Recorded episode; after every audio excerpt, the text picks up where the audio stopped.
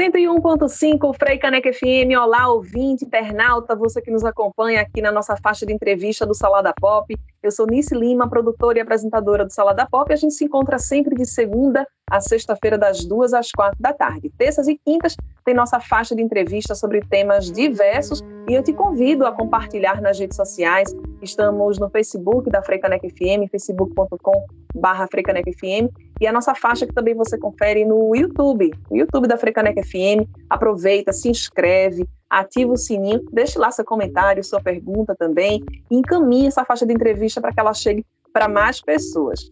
A gente está falando é, nesse mês de julho sobre a atuação de mulheres potentes, diversas, e hoje nossa pauta tem a ver com cineclubismo e educação. A gente traz para a conversa a Fabiana Maria, que é natural daqui do Recife. Ela vive em Olinda, possui graduação em Pedagogia pela Universidade de Pernambuco e especialização em Mídias da Educação pela Universidade Federal de Pernambuco.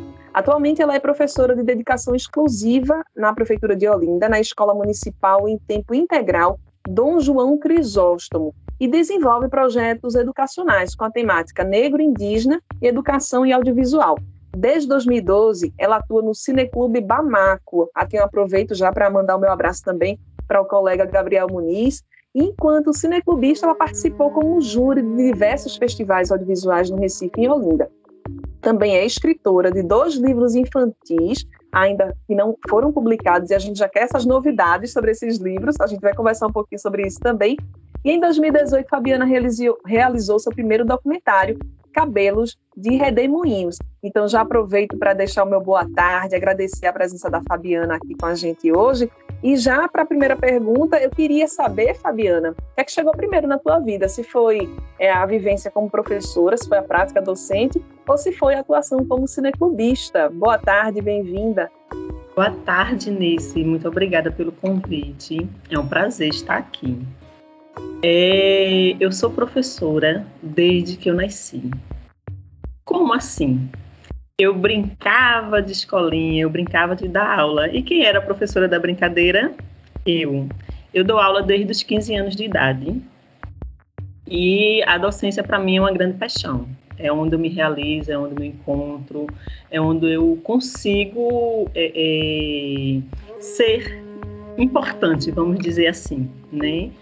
Essa relação com o aluno é uma relação que nos enriquece. O audiovisual, ele entra na minha vida como militância, como algo concreto, a partir da minha especialização em mídias na educação.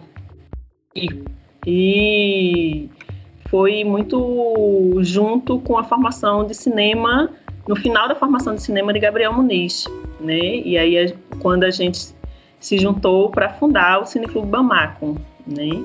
Então, o audiovisual ele entra enquanto militância desde 2012.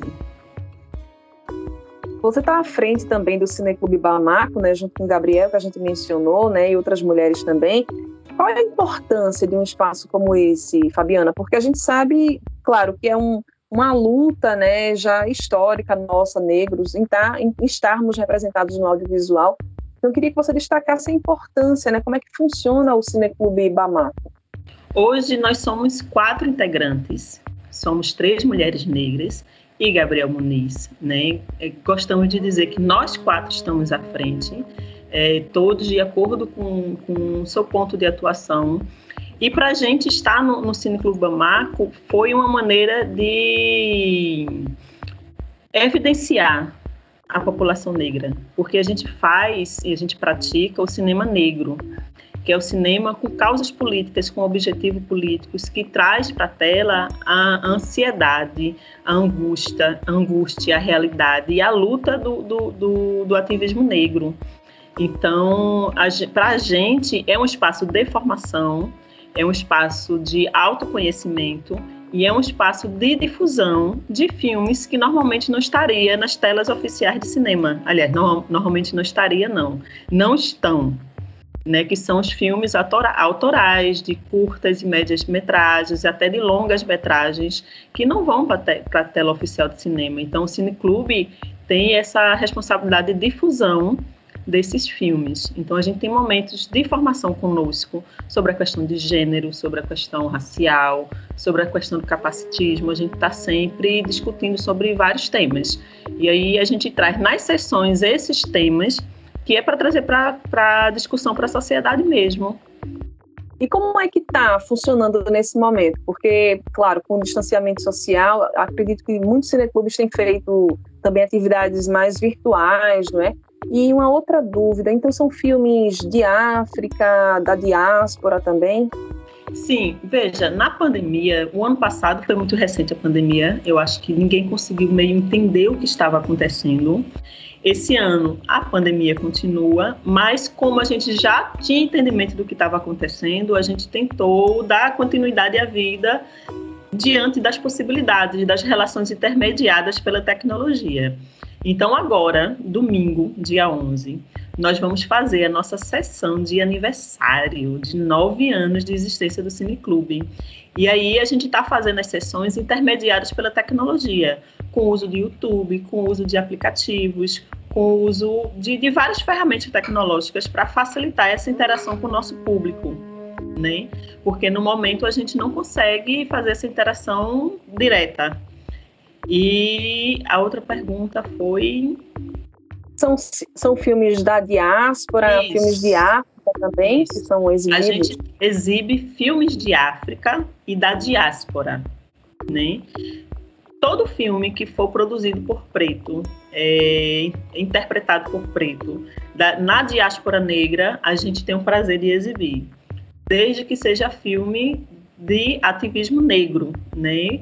Então, por exemplo, Pantera Negra, a gente teria o prazer de exibir sim, mas não é um filme de ativismo negro, porque ele tem várias outras leituras cinematográficas, mesmo tendo 90% do seu trabalho foi realizado por pessoas negras.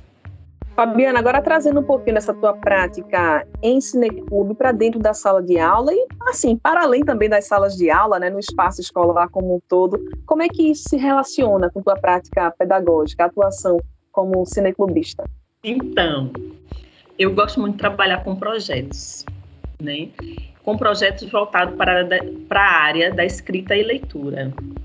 No caso da literatura de, de contar história, de ler histórias para os meus alunos. Então, o audiovisual ele vem como ferramenta extremamente importante, porque eu sempre trago filmes relacionados ao tema que nós estamos estudando. Então, eu faço sessões de cineclubes com os meus alunos. Então, a gente assiste os filmes, debate o que aconteceu no filme, faz toda a discussão sobre esse filme dentro gente trabalha, né? Por exemplo, o livro O Quarto de Despejo, de Carolina Maria de Jesus. E exibir os filmes realizados sobre Carolina, né? E aí a gente produziu um livro com, coletivamente, um diário com eles.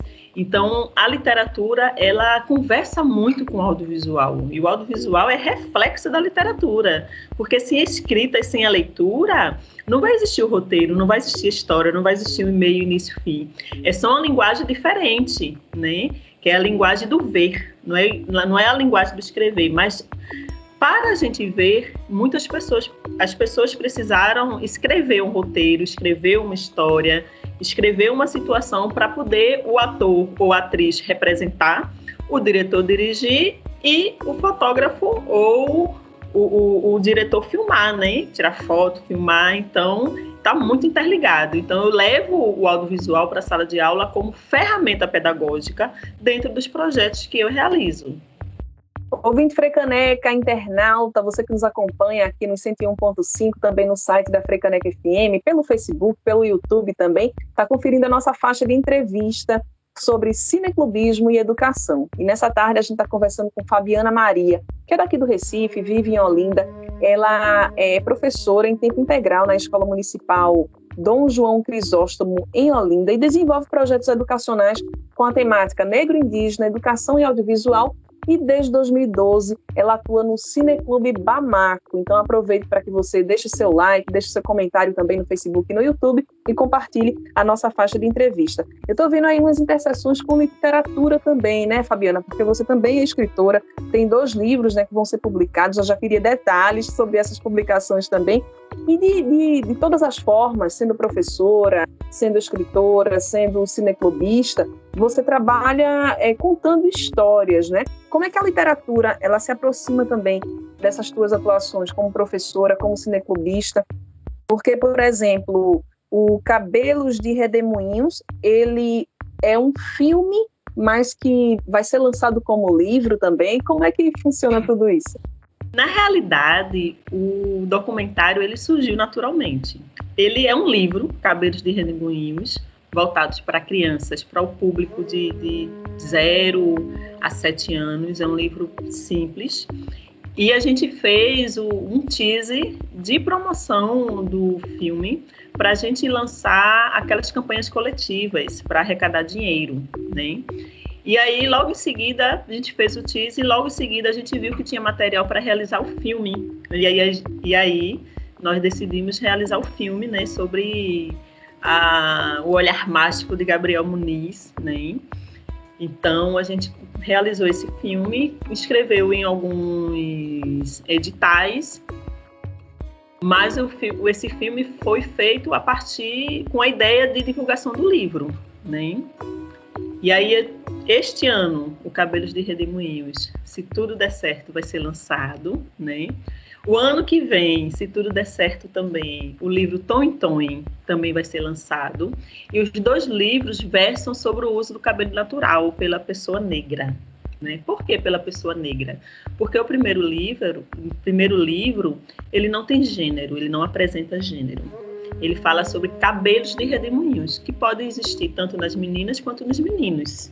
Então eu fiz questão da ilustração ela não demonstrar nenhuma característica de gênero, para a criança, quando lê, ela se auto-identificar naquela ilustração, naquela história e perceber que o seu cabelo é bonito. Por que isso? Porque eu fui uma criança que tive o, o não direito, né, de usar o meu cabelo quando eu era pequena de forma natural, de forma bonita, de forma positiva.